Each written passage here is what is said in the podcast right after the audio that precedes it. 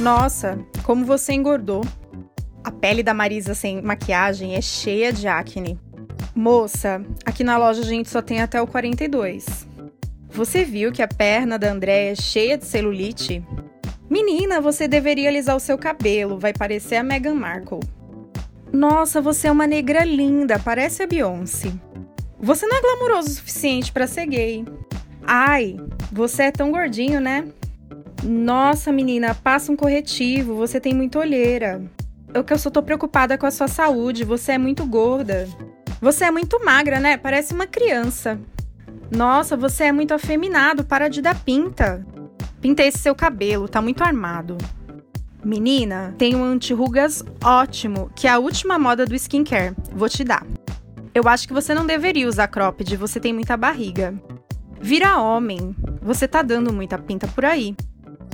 Eu acho que você não deveria chorar. Vira homem.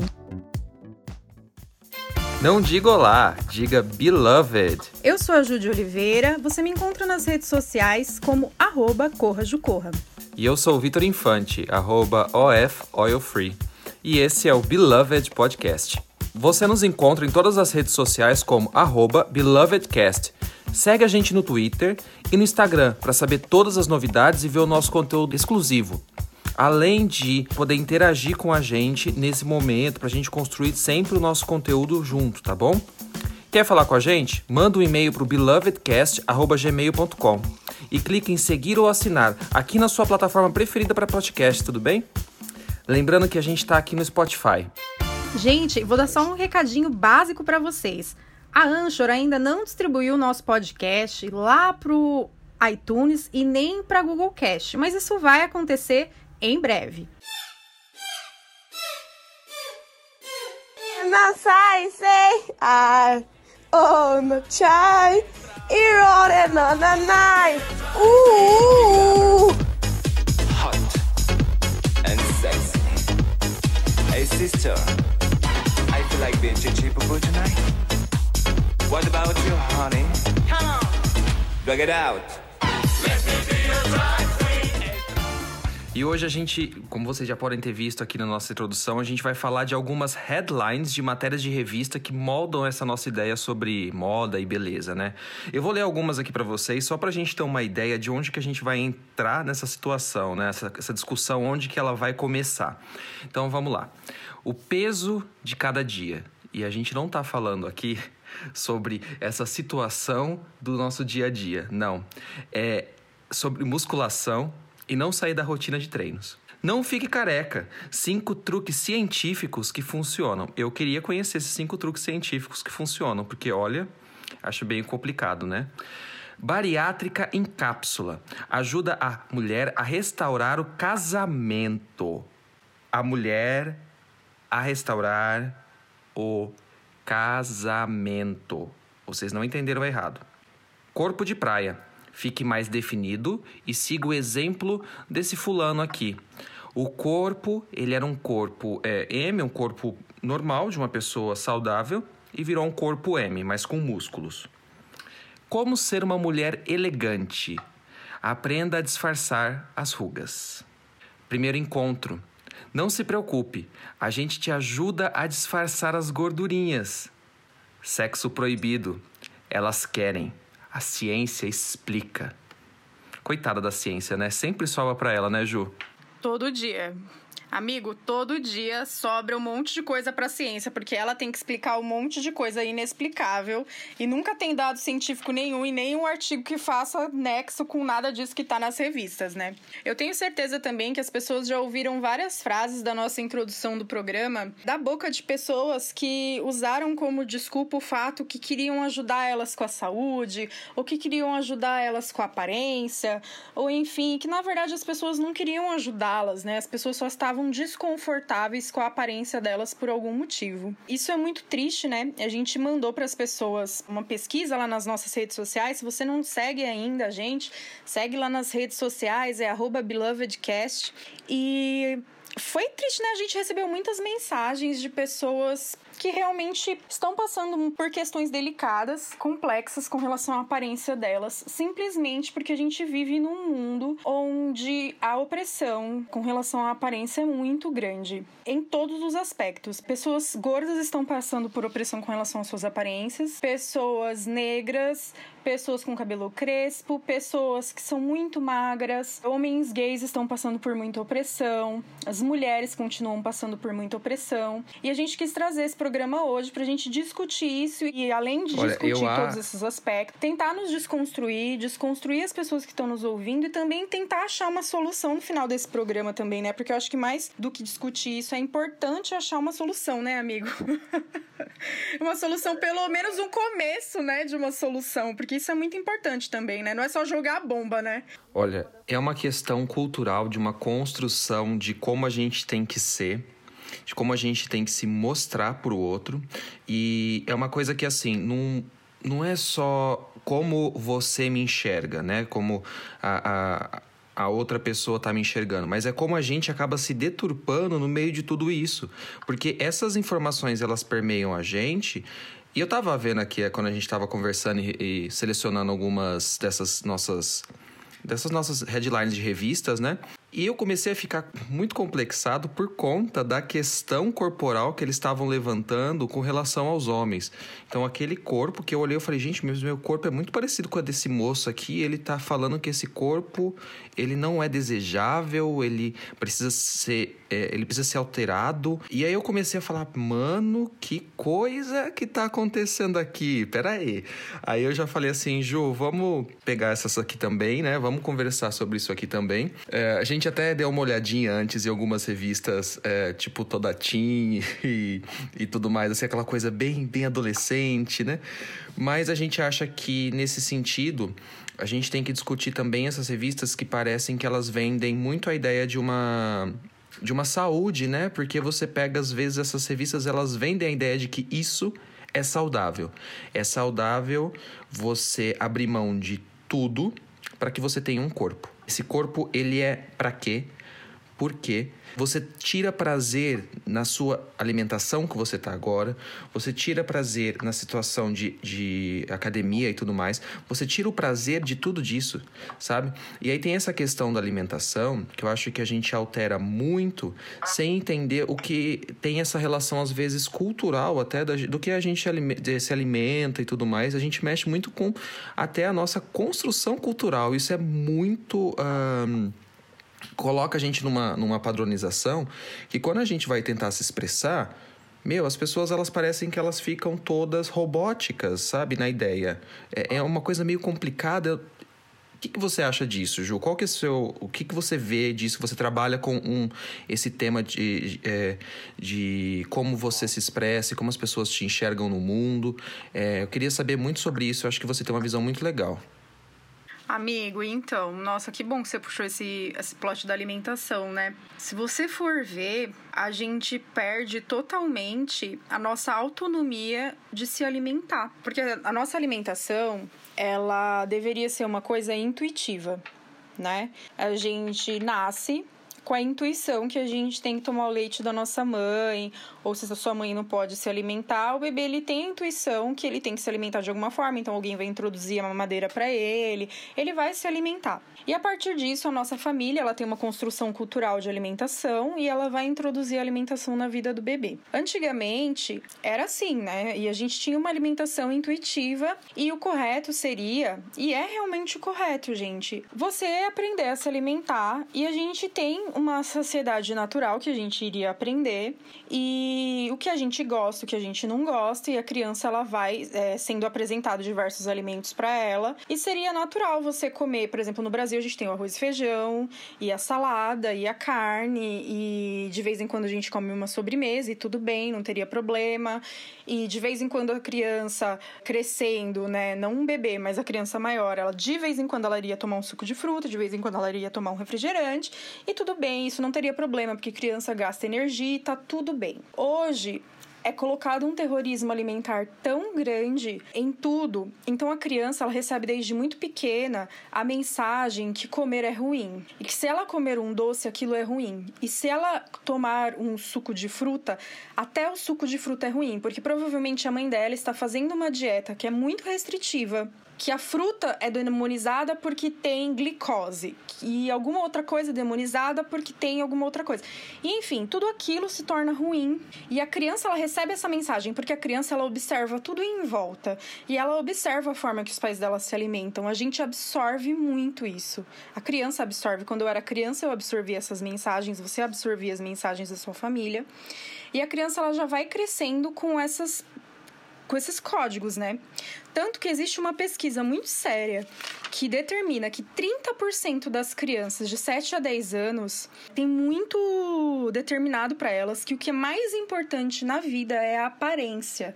A gente está falando de crianças de 7 a 10 anos. Esses códigos elas receberam dos pais dela, que provavelmente para o pai e para a mãe delas o que é mais importante é a aparência.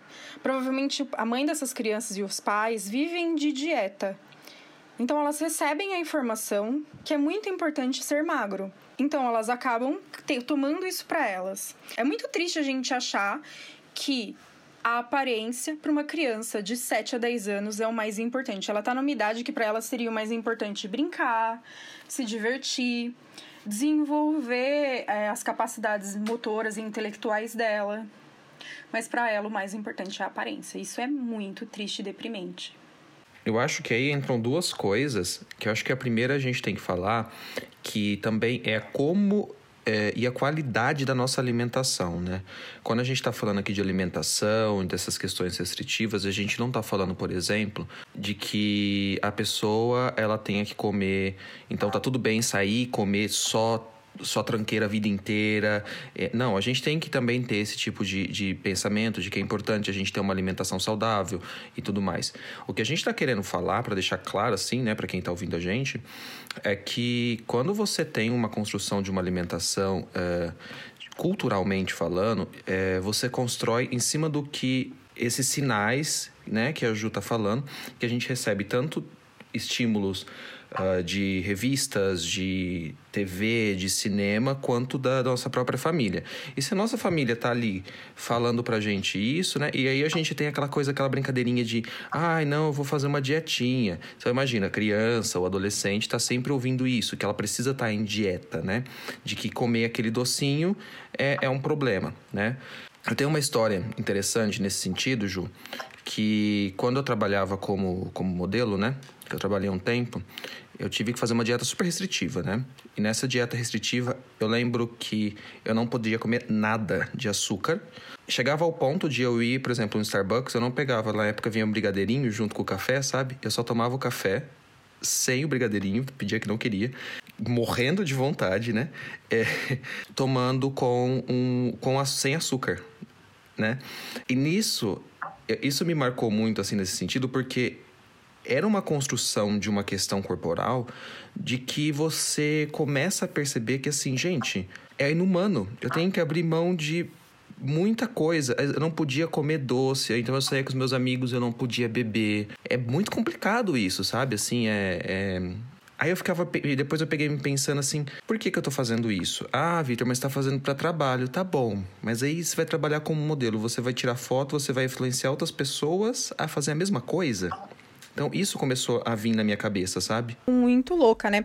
Eu vou ler uns dados de pesquisa aqui pra gente comentar, só pra gente ter uma ideia o quanto realmente as coisas fogem do controle quando a gente fala de nível populacional, né? O Brasil, entra ano sai ano, ele sempre está entre os cinco países campeões em cirurgias plásticas. O usuário médio das redes sociais, ele vê 5 mil propagandas diretas e indiretas relacionadas a padrão irreal de beleza, riqueza e desejo de possuir coisas. Ele vê 5 mil propagandas diretas e indiretas por dia, isso é diário. Quando a gente fala propaganda direta, é publicidade mesmo, indireta é publicidade também, mas é através de influenciadores, atrizes e atores que mostram o corpo, é, produtos, a vida deles, o lifestyle. E a gente fala também direto é o seu vizinho que mostrou a viagem que ele tá fazendo, a sua vizinha que mostrou é, a roupa que ela tá usando, a viagem que ela tá fazendo, enfim, a gente recebe muito estímulo de desejo de possuir uma vida, de possuir uma viagem, de possuir um corpo, de possuir um produto o dia inteiro. Sem tratamento, 20% das pessoas com transtornos alimentares, bulimia, anorexia, elas morrem. 90% das mulheres não se sentem representadas pela indústria da moda e da beleza. Quando você entra numa loja para comprar uma roupa, você olha a peça na foto do catálogo da coleção, você já faz uma captação de imagem no seu cérebro, no seu subconsciente, de como aquela peça deveria ficar numa pessoa. Quando você olha também a peça disposta no manequim, que geralmente é super esquálido, super magro, você já faz também uma concepção de como aquela peça deveria ficar numa pessoa. Quando você entra numa, no provador para colocar a peça, você não vai ficar daquele jeito, porque o manequim é muito magro, a modelo é muito magra e o seu subconsciente ele faz uma, né, uma avaliação daquilo e você não ficou daquele jeito. E aí você tem uma frustração muito grande, né, com aquilo. Por isso que eu acho que um dos lugares que as pessoas mais choram é provador de loja. Você já reparou que o provador de loja também muda muito de acordo com a luz? Amigo, fora o espelho. O espelho do provador, ele é aquele espelho de ilusão, sabe? Tipo de circo. para deixar a pessoa mais magra. É sério. Porque eles têm uma construção que se a pessoa se sentir mais magra, ela vai levar a peça. Só que mesmo assim, não tem como você photoshopar a pessoa no espelho da loja. Então a gente vai se olhar e a gente não vai ter a mesma é, ilusão visual que a gente teve com a modelo no catálogo. Então, nosso subconsciente ele vai acusar que aquela imagem não é a correta, porque a gente já teve uma construção cerebral de como aquela imagem deveria ser com a roupa. Então, a gente vai se sentir frustrada e a gente vai chorar dentro do provador. Muita menina, eu tenho certeza que as meninas e eh, meninos também que estão acima do peso considerado padrão e real de beleza, que vão ouvir isso agora, já choraram no provador. Você vai lá na nossa última foto e responde: Você já chorou no provador? Ou manda pra gente no direct se você se sente desconfortável e conta a sua história de chorar no provador, porque eu tenho certeza que um dos lugares que as pessoas mais choram de frustração com a própria imagem é em provador de loja. Gente, eu já chorei assim muito em provador de loja, mas demais.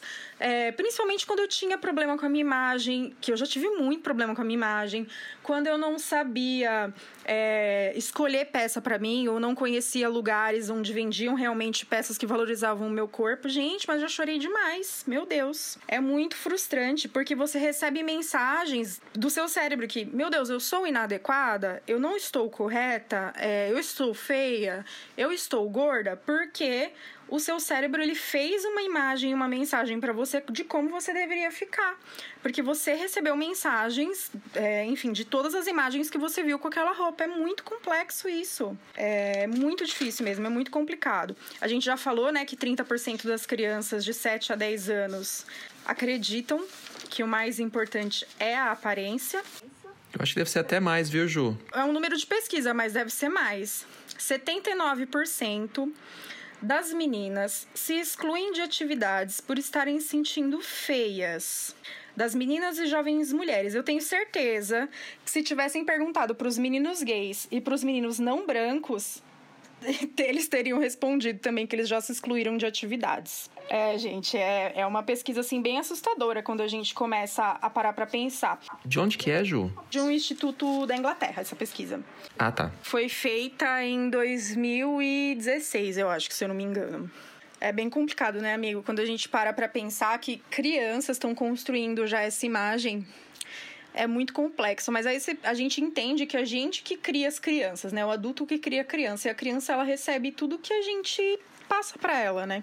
Eu acho que tem isso da criança, que ela recebe isso e ela vai, lógico, vai levar isso para frente e tudo mais. Mas mesmo a gente, é, depois já formado e tudo mais, mesmo se a gente não passou por isso, né? Se a gente teve uma. Vamos partir do princípio que você passou por uma educação e que você não está nesses 30%. Tá? É, chega um momento onde a gente começa a construir as nossas relações. Então a gente constrói relação de amizade, a gente constrói relação profissional, relação uh, amorosa. E aí quando essas relações elas começam a ter algum tipo de probleminha, né? A gente começa, sei lá, briga com um amigo, é, começa a perceber que a gente está em algum relacionamento às vezes um pouco mais abusivo e tudo mais. Uh, a gente tem uma tendência a jogar isso para nossa aparência, né? A gente começa a se culpar e a primeira questão que a gente levanta é a aparência se eu for mais magro, eu vou ser aceito naquele círculo social. Se eu for, uh, se eu não tiver a orelha uh, assim, mais projetada, ele vai gostar de mim. Se eu for dessa forma, uh, talvez eu consiga um melhor emprego. Um dado que eu posso levantar aqui da minha pesquisa que eu vejo, eu vejo que os meninos que eles me conversaram comigo e responderam o meu, meu questionário na pesquisa, eles falam que eles relacionam muito a boa aparência mais com posições de emprego do que com posições amorosas. Então você imagina, eu acho que para um homem, é, às vezes eles têm essa questão ainda também desse machismo que a gente tem que levantar, que é um machismo tóxico de colocar o homem como o provedor de tudo, né? Então ele precisa prover uma casa, ele precisa ganhar muito, ele precisa ter sucesso profissional e somente o sucesso profissional. Ele não pode ter um sucesso é, é, no sentido emocional. O que eu estou querendo dizer aqui é que existem vários tipos de sucesso. A gente pode ter sucesso em muita coisa.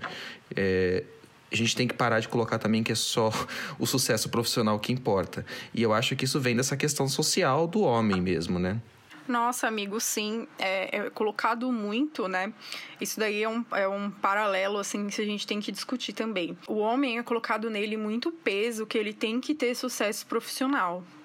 E a mulher é colocado nela muito peso. Se ela tiver sucesso profissional, na verdade, ninguém espera que ela tenha um grande sucesso profissional. Sempre vai ter um homem acima dela, ou é esperado que ela case com um homem. Infelizmente, ainda hoje é esperado que ela case com um homem que tenha um grande sucesso profissional. A gente fala muito de girl power, mas no final das contas é só esperado da mulher que ela case com um homem que tenha um grande sucesso profissional. E se ela tiver uma colocação no mercado, vai ser colocado diante dela dela inúmeros obstáculos para que ela atinja uma grande posição né? E se ela tiver uma grande, um grande sucesso profissional, ainda vai ter inúmeros obstáculos de aparência que ela tem que ter para manter aquela posição profissional. Enfim, é muito complexo.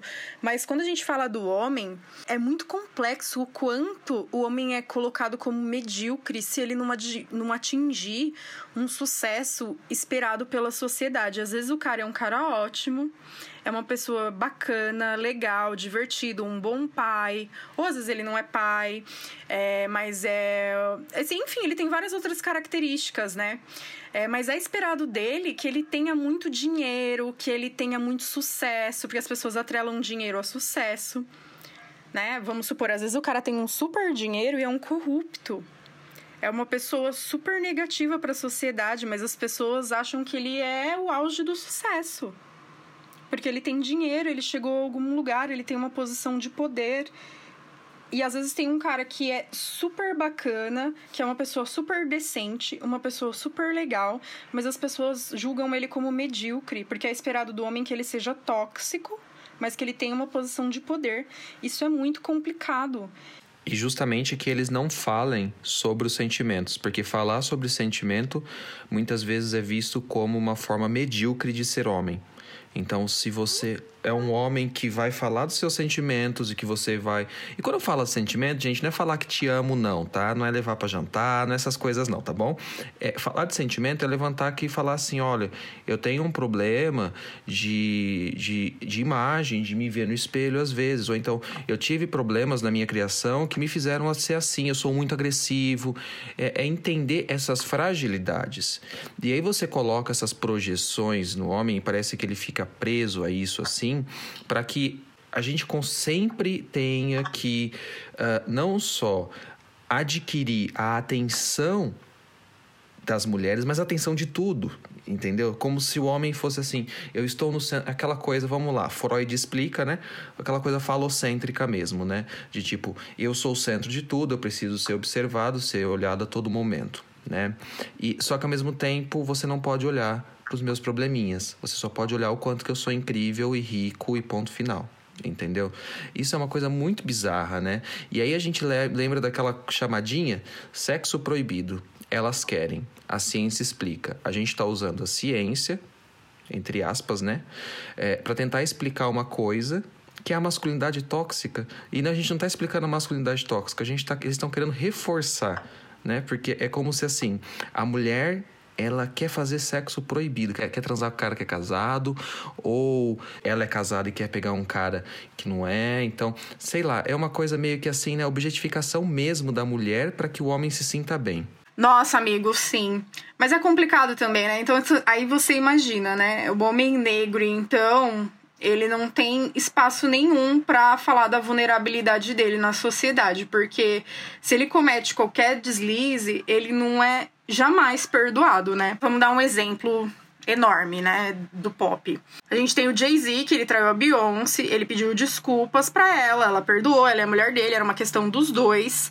Ele fez um álbum público pra mulher dele pedindo desculpa para ele. E aí tem um monte de gente que não tá no casamento, que fica o tempo todo sacrificando o cara, que é um pai maravilhoso, que é o maior rapper em números da história, em números eu digo, tanto em dinheiro quanto em números mesmo, é um ótimo pai que demonstra toda a vulnerabilidade dele como afeto, né? E quando a gente fala de paternidade negra, isso é muito importante.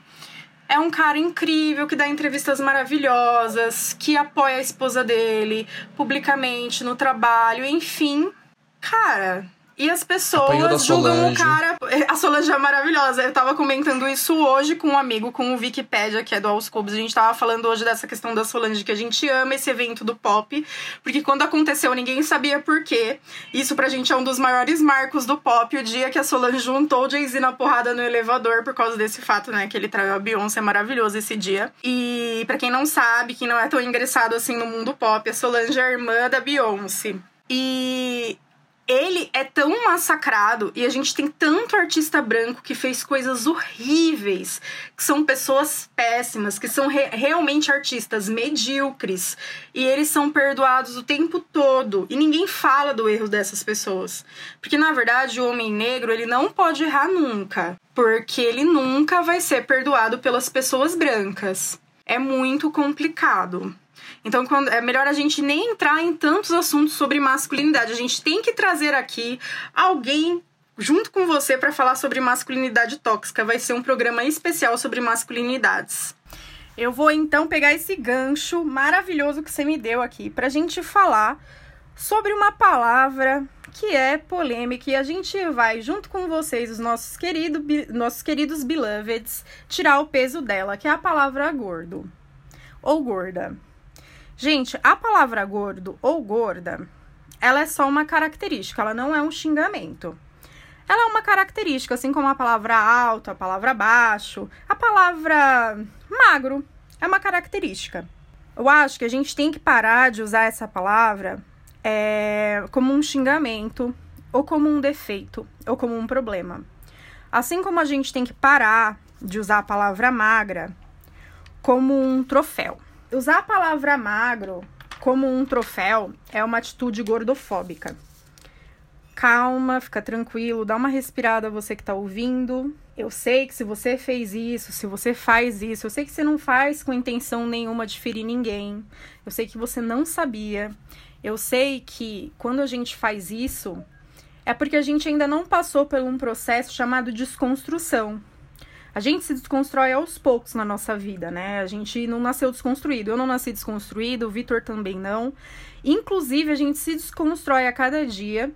E nós somos amigos, né? A gente conversa todos os dias e a gente se desconstrói muitas vezes juntos, né, amigo? A gente discute várias coisas Sim. todos os dias.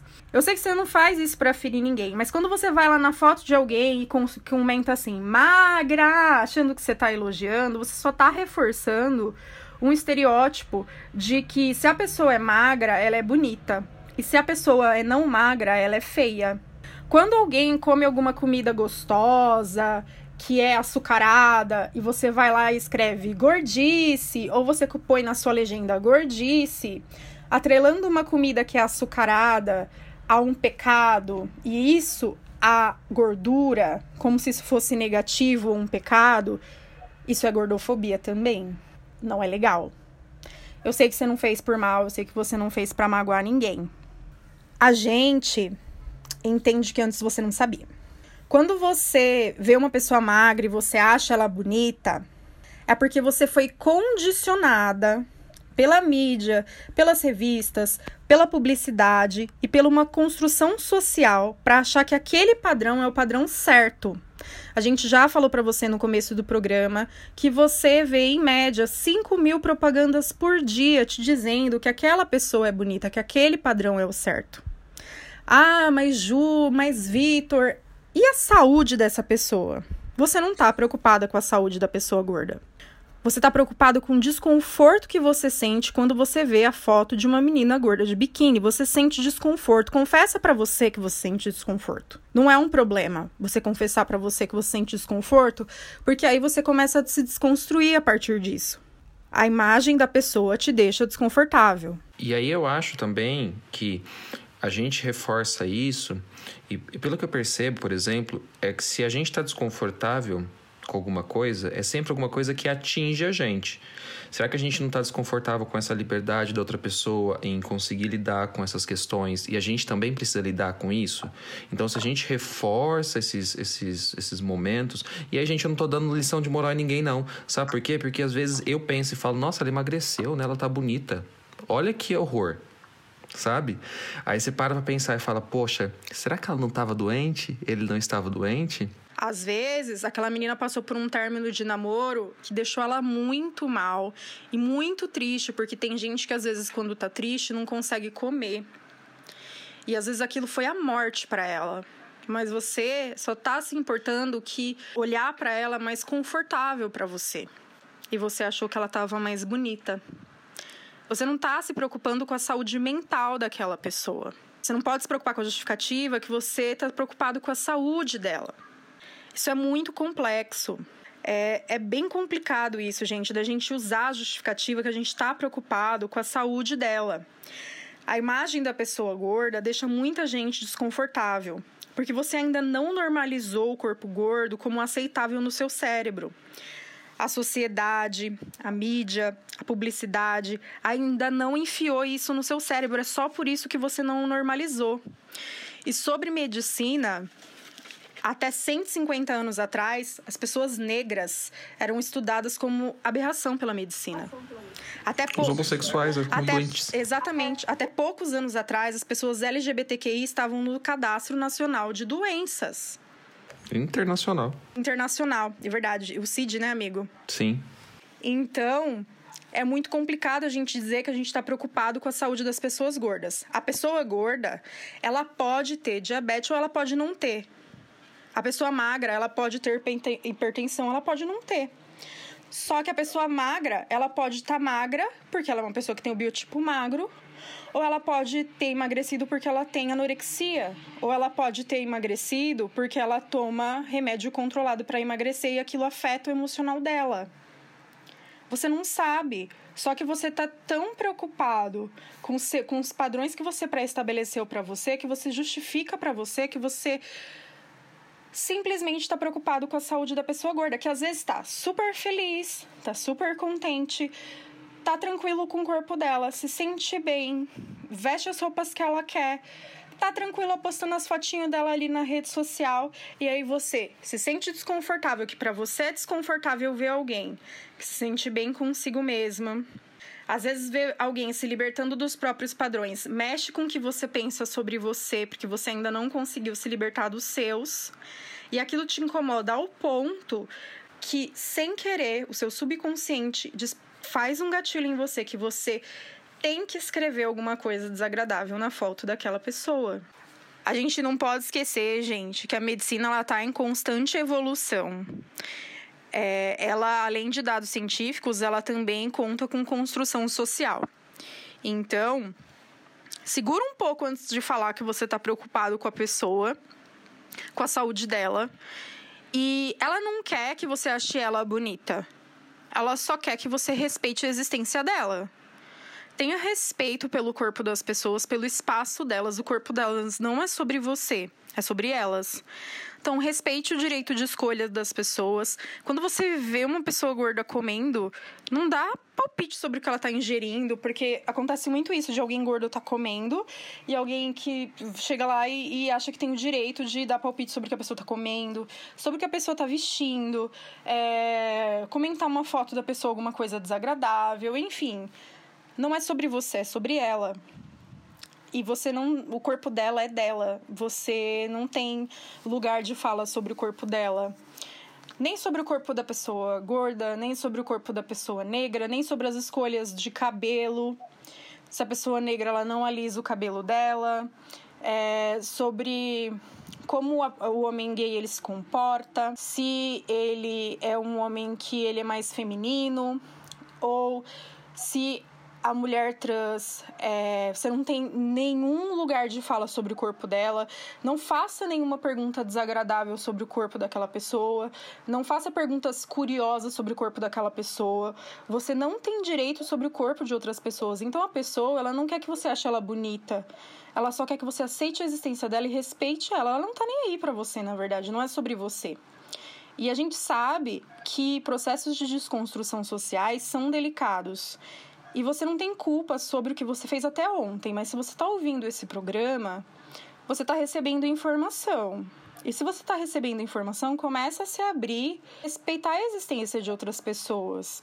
Respeitar a sua própria existência primeiro, respeitar a existência de outras pessoas. Por favor, a gente te pede mesmo, porque isso é muito importante. Tem uma coisa importante que você falou, que eu fiquei pensando aqui, com relação, por exemplo, uh, ao público LGBT, né? A gente tinha que isso até um tempo atrás aí era tido como um, um transtorno mental, né? Era uma doença, classificado como doença. Então, para quem não sabe, era chamado de homossexualismo, porque o ismo é um, uh, é, quer dizer é, doença, né? É uma palavra que tá a ver com relação com doença, tá? E aí o certo é a gente falar homossexualidade, tá?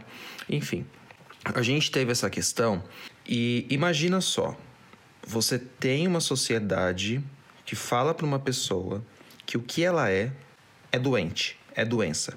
E aí você tem dentro além dessa sociedade, então você já tem esse começo, né? Porque tem muita gente que acredita que é doença ainda, tá? Tem muita gente que acha, estão achando que assim, não mudou e todo mundo muda. Não, não é Pokémon não, gente. A galera gosta de ficar para trás assim, às vezes nos pensamentos, sabe? Enfim. E aí eles ficam ali, né, com aquela coisa de que é doença. Além disso, você tem uma pressão. Então eu vou colocar a pressão feminina da mulher, vou colocar aqui da mulher que é, é, ela é lésbica, ela tem que ter aquela pressão feminina, porque ai, você não pode se, se, se portar como um garoto. Né? Ou então, uh, o que é se portar como um garoto? Fica esse pensamento aqui. Ou então fica pensando nos meninos, uh, nos meninos gays. Uh, eu já nem vou entrar e... muito na questão, assim, da parte da, das pessoas Exatamente. Trans, não, não mereçam. Muito pelo contrário, mas é porque eu acho que a gente um dia poderia conversar com alguém sobre isso e ter um programa só sobre isso, porque isso dá um pano para manga imenso. E a gente não tem lugar de fala, né, amiga? Eu acho que a gente tem que trazer uma pessoa só para ter um programa especial sobre isso e a gente promete que vai ter, porque é uma discussão muito importante. E é uma bandeira que eu levanto até o fim. A questão dos meninos gays, por exemplo, você vê que eles têm uma pressão não só na questão física, mas na questão do ser. Esses dias eu li uma frase que falava que muitos LGBTs, eles têm essa parte da expressão de descobrir quem eles são roubada durante a, a, a infância, durante a adolescência, por conta dessa pressão que vem por fora que fala assim pra gente. Seja masculino, seja feminina. Você não pode ser desse jeito, você tem que ser daquela forma, você não pode se expressar assim, você tem que se expressar dessa forma. E aí, a pessoa não vai descobrindo as potencialidades que ela tem, seja no corpo. Quando eu falo corpo, gente, é a forma de falar, é a forma de se expressar tá? Porque isso às vezes a pessoa pode ser um mega comunicador, uma mega comunicadora e ela não consegue se expressar porque ela foi tão reprimida por conta dessa situação. E aí a gente está falando aqui não só de padrões de beleza, mas padrões de comportamento que são reproduzidos e são colocados goela abaixo da gente, como se a gente fosse assim um, um robô, uma coisa que a gente pode mexer, colocar um pendrive na nossa cabeça e ponto e tirar. A gente não é feito assim. As nossas emoções elas são muito complexas. Os nossos desejos eles pulsam e esses desejos eles estão muito relacionados com o que a gente tem tesão. E quando eu falo tesão é desse tesão de vida mesmo, sabe? Assim de o que eu quero ser, o que eu quero fazer, sabe? E quando vem essas, essas, essas denominações de que homem tem que ser A, B, C, D, E e mulher F, G, H I, J, sabe? A gente coloca uma lista do que é ser homem, do que é ser mulher. Essas definições, eu pergunto, elas valorizam a quem? Quem que tá uh, uh, ganhando com isso? Sabe? Quem que é a pessoa que está ganhando com isso? E sempre vai ser a pessoa que, que tá lá em cima, num topo, que está num topo muito confortável, tá? Que geralmente vai ser, lógico, um padrão mais heteronormativo, lógico. Nossa, amigo, falou tudo, tudo mesmo, me deixou até speechless.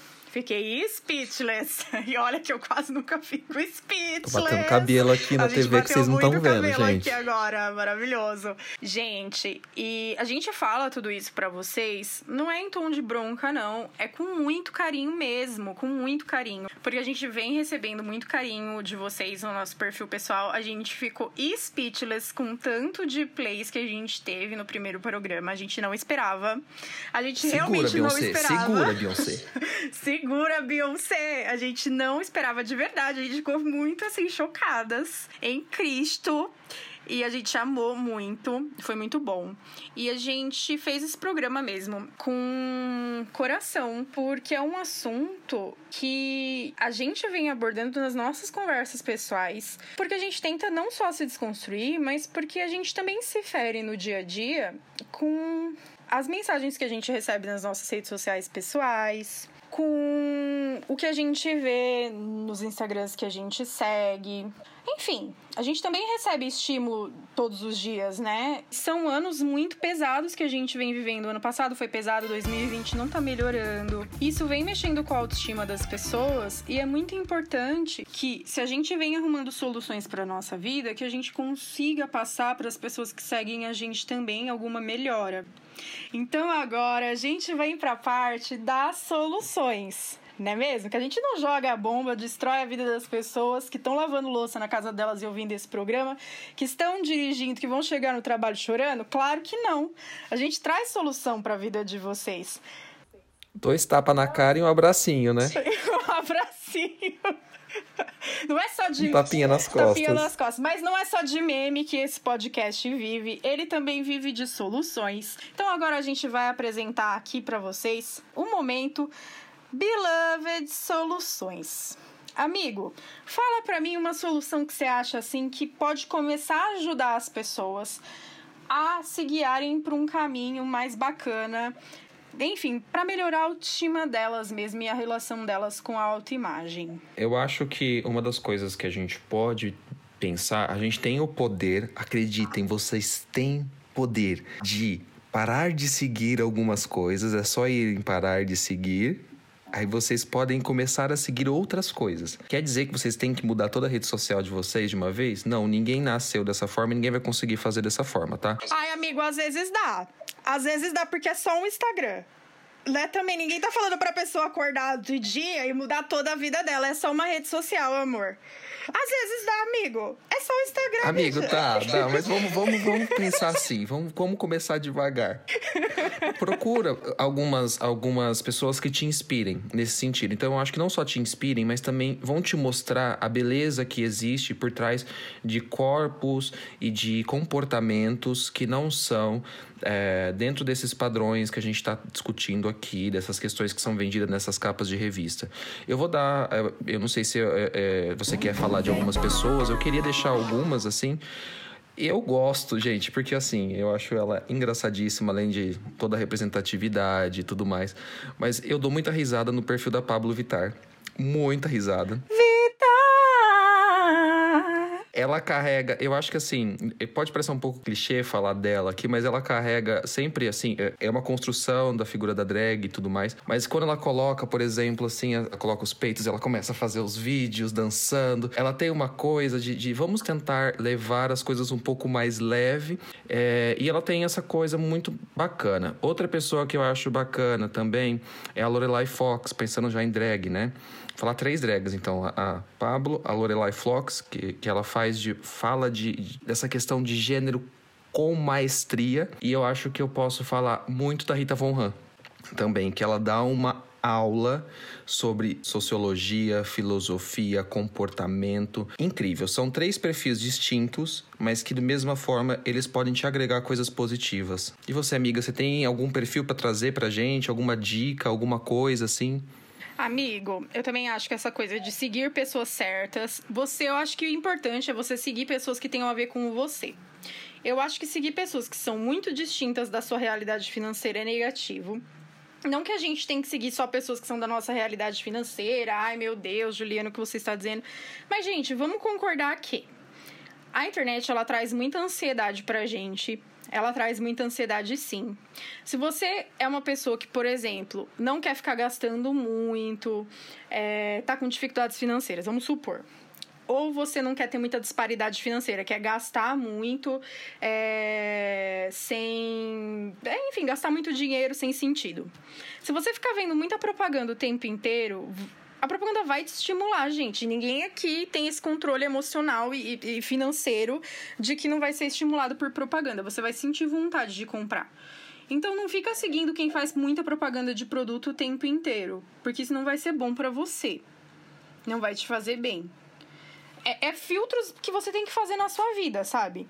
É, por exemplo, se, é, se você vai seguir só pessoas que o tempo inteiro fiquem postando Gucci e Louis Vuitton e você só pode comprar no calçadão de Madureira, não vai rolar, entendeu, minhas amigas? Vamos ser inteligente, não vai ser muito bom pra gente, pra nosso bolso isso daí. A gente tem que partir do princípio da inteligência aqui e usar o que é bom pra gente ao nosso favor. A gente pode seguir pessoas, por exemplo, que falem de maquiagem, se você gosta muito de maquiagem. Mas por que, que você não segue pessoas que dão dica e técnicas ao invés de seguir quem fica falando só de produto o tempo inteiro? A gente tem a Savana, por exemplo. Eu adoro a Savana, ela é maravilhosa. A Savana é uma menina Sim, que. Ela é ótima. Nossa, eu adoro ela. É uma das melhores a pessoas. A Cindy também. A Cindy é incrível, a Cindy O a Savana, a deusa Constanze, minha amiga pessoal, que eu amo, que é nossa amiga pessoal, a gente ama a deusa. São pessoas. A Joyce. A Joyce Kitamura.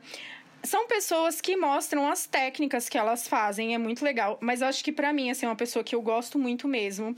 Acho que as duas melhores para mim é a Savana e a Cindy, porque elas mostram muito a técnica. Isso é muito importante, mostrar a técnica.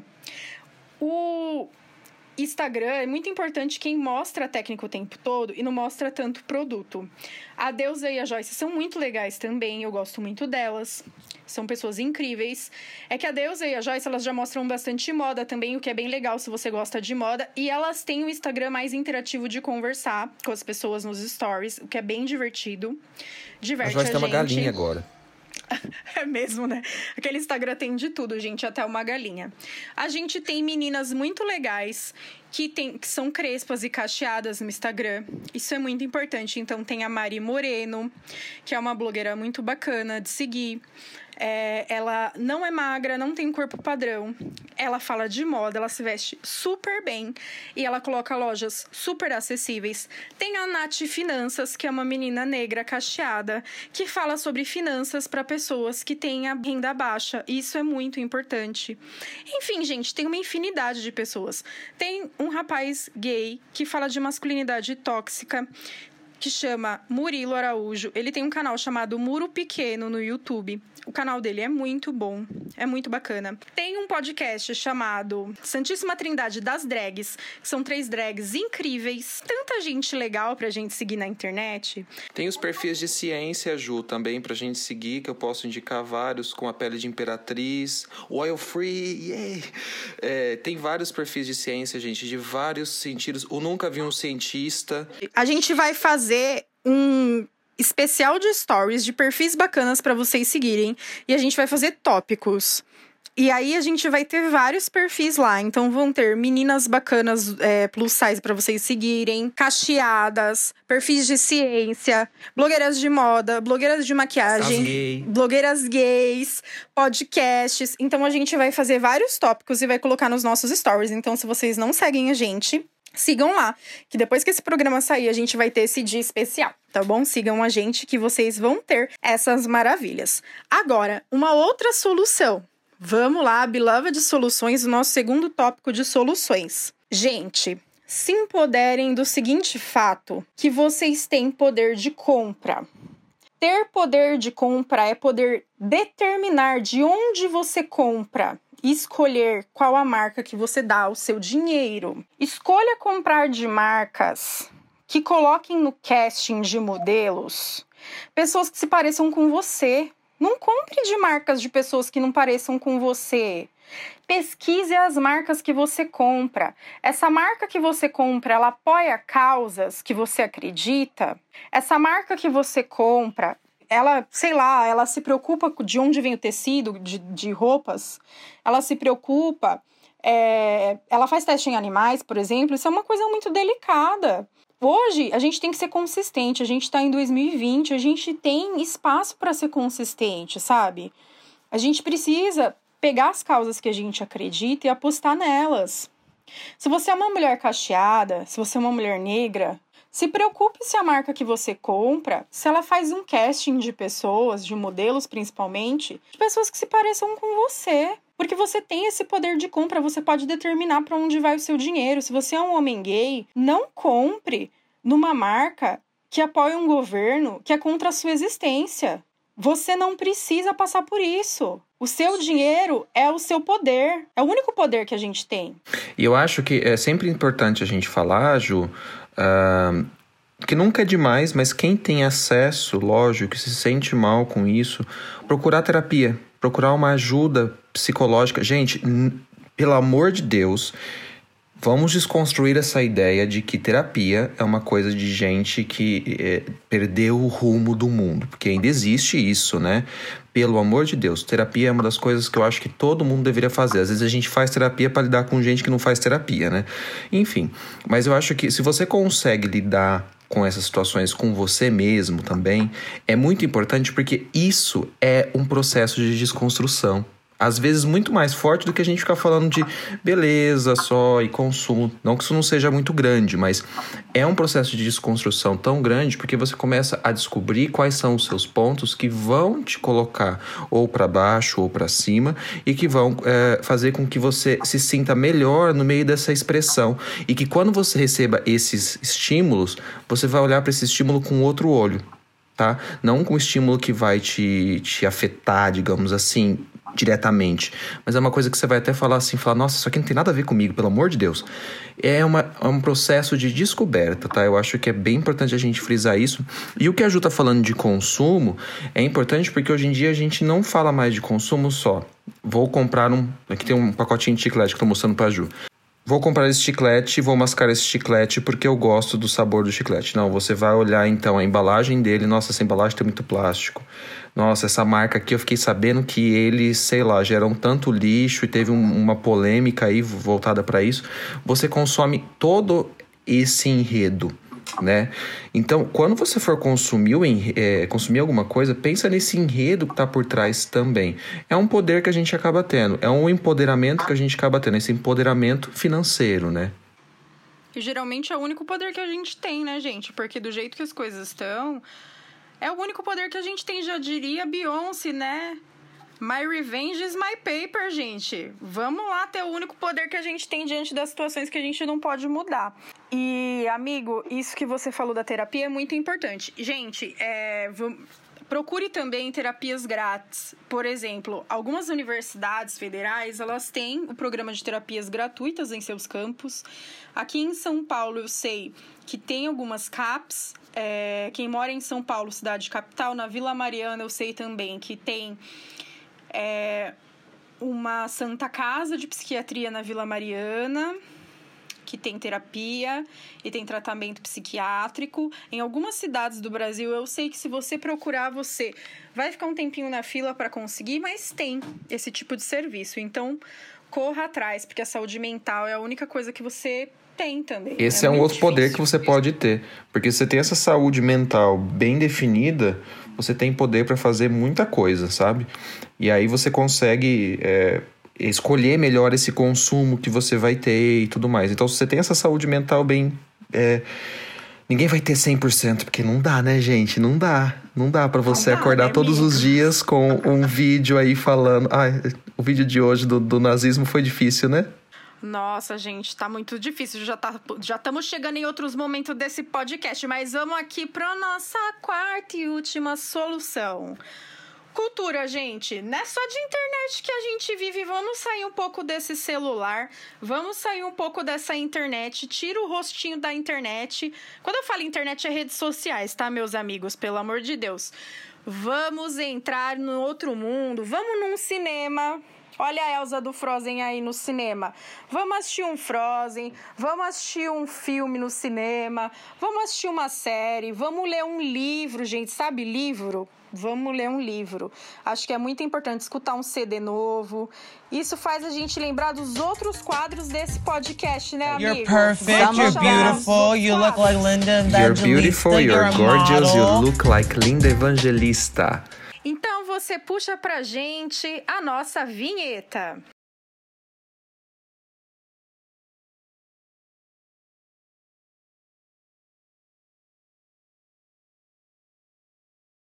Eu acho que a gente tem que falar então, quando, que aqui esse quadro do Lindo Evangelista hoje ele vai ficar um pouquinho mais sério, no sentido de que as pessoas elas estão buscando skincare de uma forma que elas estão projetando justamente às vezes essas expectativas, essas questões, procurando uma pele às vezes, por exemplo, de uma forma que não é real.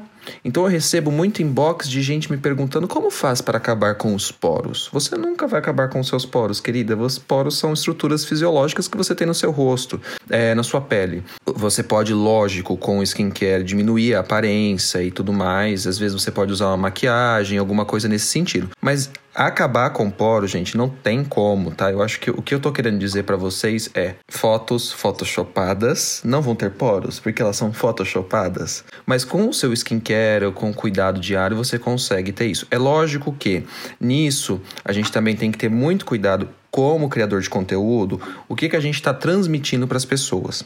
Tá? Então, o que, que a gente está passando, quais são as dicas que a gente está passando. E se eu posso deixar mais uma dica aqui que eu vou sempre deixar para vocês é: usem fotoprotetor, meninas e meninos. Por favor, meninos, usem fotoprotetor. Todos vocês usem fotoprotetor todos os dias, especialmente porque a gente está agora nesse verãozão. Tô sabendo aí dos spoilers que o Brasil tá chegando aí numas temperaturas de derreter todo mundo. E mas assim, eu acho que o que casa com o de hoje é skincare é maravilhoso, pode ser bacana, pode te fazer se sentir muito bem. Mas, gente, cuidado com essas projeções, tá? Cuidado mesmo, porque pode sair um tiro pela culatra horroroso. Ju, joga o seu lindo evangelista da semana. Lindo evangelista da semana para as nossas beloveds e nossos beloveds é beber muita água, gente. A gente tá vivendo um momento aí que os rins estão secos aqui no Brasil, do nosso clima tropical.